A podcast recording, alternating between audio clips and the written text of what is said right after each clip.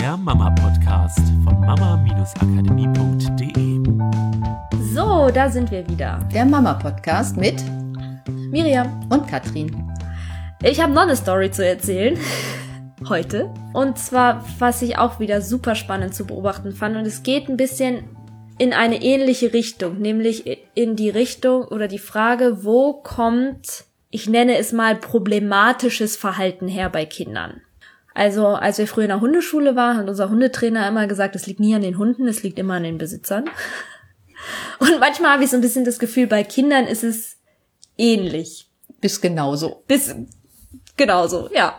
Also, wenn Kinder problematisches Verhalten zeigen in Form von, was wir letztes Mal hatten, dieses ähm, immer dagegen sein, immer gegen alles ankämpfen, worum ich sie bitte, oder auch Aggression gegenüber anderen Kindern, sich weigern, Dinge zu tun, rumschreien, Sachen durch die Gegend werfen oder auf andere Menschen werfen oder sowas, dann hat es in den meisten Fällen nichts mit dem Kind zu tun, sondern mit der Art und Weise, wie wir Eltern auf die Kinder reagieren oder was vorher passiert ist oder inwieweit die Kinder überladen oder überfordert sind. So das Thema Überforderung hatten wir im letzten Podcast.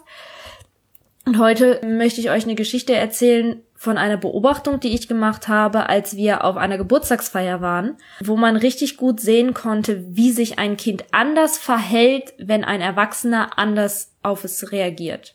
Und zwar ähm, waren wir auf dieser Geburtstagsfeier und es war auf einem Platz, wo auch eine riesengroße Wiese war und wir sind irgendwann mit der Familie und mit meinem Sohn auf diese Wiese gegangen und haben da gespielt.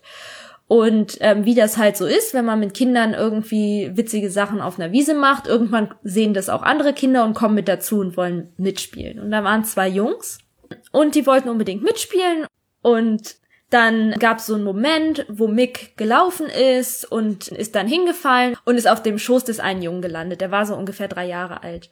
Und er guckt erstmal total irritiert und nimmt dann Mick unter den Arm, hilft ihm, sich wieder hinzustellen, nimmt ihn an die Hand und läuft mit ihm weiter und achtet die ganze Zeit total gut auf ihn und ist total liebevoll mit ihm. Und dann entdeckt Mick so einen Berg voll mit Stöckern, da hat irgendjemand so Abschnitt hingeworfen und fängt an, mit diesen Stöckern zu spielen. Er liebt es. Und dieser Junge entdeckt neben diesem Berg so einen riesengroßen langen Ast und fängt an, mit diesem Ast zu spielen. Und irgendwann fängt er an, das auf so ein Metallding zu hauen. Und ich sag nur kurz, ähm, bitte ein bisschen vorsichtig, weil Mick war direkt dahinter. Und der Junge hat sofort aufgehört, hat Mick gesehen, hat geguckt, ist damit weggegangen und hat ein bisschen mit Abstand versucht, diesen Stock so über seinem Kopf zu drehen. So wie, wie beim Twirling. Und das war alles total harmonisch, es war total gut und er war achtsam. Und dann sieht, ich vermute, es war der Vater, kann auch ein ähm, Freund oder sowas gewesen sein, sieht, dass der Dreijährige mit diesem großen Stock spielt und rennt auf das Kind zu und schreit das Kind an mit, nimm den Stock da weg, was da passieren kann, guck mal, da ist ein kleines Kind, das kriegt es noch ins Gesicht, du tust irgendwem weh, du tust dir weh, leg den Stock jetzt hin der Junge war natürlich nicht besonders motiviert, diesen Stock hinzulegen und rennt von seinem Vater weg. Und der Vater weiter, jetzt hörst du schon wieder nicht, gib den Stock her, lass den jetzt weg, versucht dem Kind das, den Stock wegzunehmen. Es gibt eine Riesendiskussion. Du siehst richtig, wie sich die Körperhaltung des Kindes verändert, wie es immer mehr in Gegenwehr geht. Mick fand es total interessant und wollte auf einmal mit dem großen Stock spielen und rennt mit hinterher und ist auf einmal mit ähm, bei dem kleinen Kind und seinem Vater. Und dann weiß ich nicht, was passiert ist. Auf jeden Fall ist Mick irgendwie wieder hingefallen. Ich höre nur den Vater, ja, und jetzt auch noch das kleine Kind, pass doch auf. Und auf einmal veränderte sich das Verhalten von dem jungen Mick gegenüber. Auf einmal war es nicht mehr das liebevolle, oh, er ist hingefallen, ich helfe ihm, sondern auf einmal war das ein Umschubsen, ein ihn festdrücken, ja, also auf einmal war irgendwie so eine Aggression damit drin. Nicht so ein, da ist ein kleinerer, auf den passe ich auf, was eigentlich total natürlich ist bei Kindern, dass sie das haben. Auf einmal war es ein, da ist jemand kleineres und an dem kann ich meinen Frust auslassen, weil der kann sich nicht wehren. Quasi so ein bisschen wie so eine Kette. Da ist jemand Größeres, der gegen den ich mich nicht wehren kann, also gebe ich meinen Frust und das, wie ich nicht damit umgehen kann, an jemanden weiter, der noch kleiner ist. Also, dass es sich entlädt sozusagen. Genau. Und ich, es hat mich total erschrocken. Und ich fand es aber so spannend zu sehen, dass weil der, der Vater hat ja nicht gesehen, was vorher alles passiert war. Weil für mich hat doch alles wunderbar funktioniert. Die Kommunikation hat funktioniert. Ja, er war vorsichtig mit Mick. Ich war da. Und der Vater hatte aber ein Bild im Kopf. Und ich weiß nicht, ob das sein Bild davon war, dass der Sohn immer irgendeinen Schabernack macht oder ob es einfach nur diese Angst war, oh Gott, es könnte was passieren. Ja, ihr wisst, es ist überhaupt kein, oh Gott, was für ein schlechter Vater, sondern er hat halt einen Gedanken im Kopf gehabt, wo das für ihn vollkommen legitim war und höchstwahrscheinlich war es sogar was total Positives, weil er einfach nur meinen Sohn beschützen wollte, dass ihm nichts passiert, weil sein Sohn irgendwie zu dolle mit diesem Stock spielt. Nur was passiert ist durch die Art und Weise, wie er auf sein Kind zugetreten ist, mit dieser Vorannahme, dass sein Kind unvorsichtig ist, dass es mal wieder nicht hört, dass es aggressiv gegenüber einem kleinen, einem kleinen Kind ist, dass es das nicht unter Kontrolle hat, dass er kein Vertrauen in seinen Sohn hat, hat dafür gesorgt, dass sein Sohn ihm exakt dieses Verhalten auch gespiegelt hat. Was natürlich bei dem Vater dafür gesorgt hat, dass er sich auch wieder darin bestätigt sieht, ne? Weil klar, ja, sehe ich doch, du hörst mal wieder nicht, hat er ja auch nicht.